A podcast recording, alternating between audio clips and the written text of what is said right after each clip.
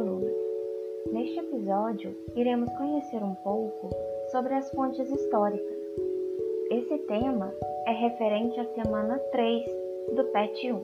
A ciência histórica não é uma narrativa ou um relato com informações sobre fatos e realizações de outras épocas organizadas apenas conforme a ordem cronológica dos acontecimentos. Trata-se de uma ciência que envolve, portanto, um método científico. Para estudar o passado, o historiador, ou seja, aquele que se ocupa do estudo das ações, dos eventos e acontecimentos relacionados à humanidade ao longo do tempo, produzindo o conhecimento histórico, procura identificar dados e informações em fontes de diversas naturezas. Temos alguns tipos de fontes. Temos as fontes escritas, que são compostas basicamente por cartas, jornais, documentos, inscrições em monumentos, leis, obras literárias, entre outros.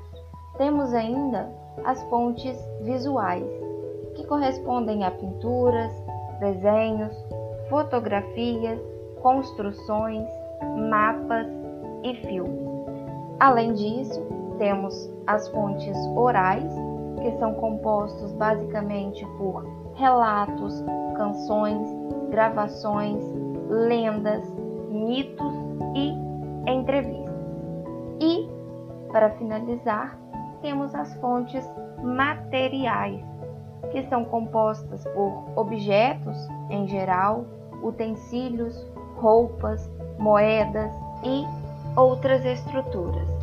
Dependendo da natureza das fontes, o historiador precisa usar uma metodologia de análise específica.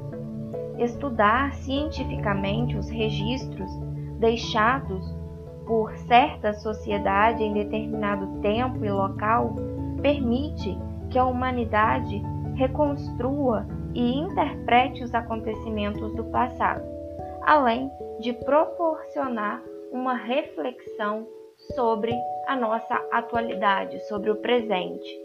Além disso, as fontes históricas podem ser encontradas em arquivos, bibliotecas, museus, universidades, igrejas, galerias de arte, nas ruas, praças, etc.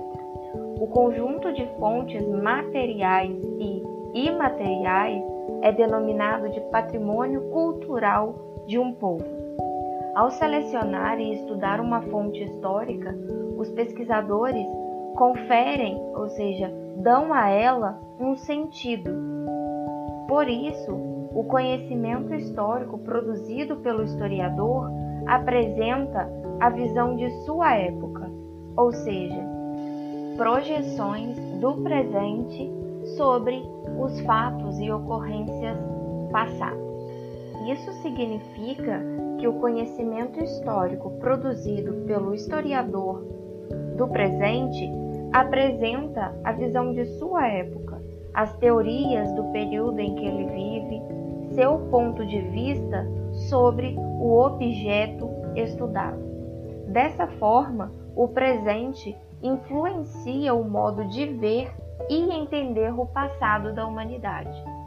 Bom, o registro escrito da história, a história como ciência e a produção do conhecimento histórico pelo historiador são chamados de historiografia. Esse termo tem origem grega e significa literalmente escrever história.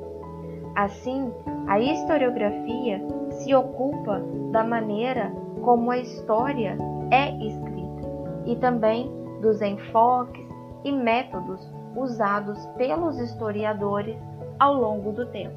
E assim, vamos encerrando este episódio. Espero que tenham gostado. Até a próxima!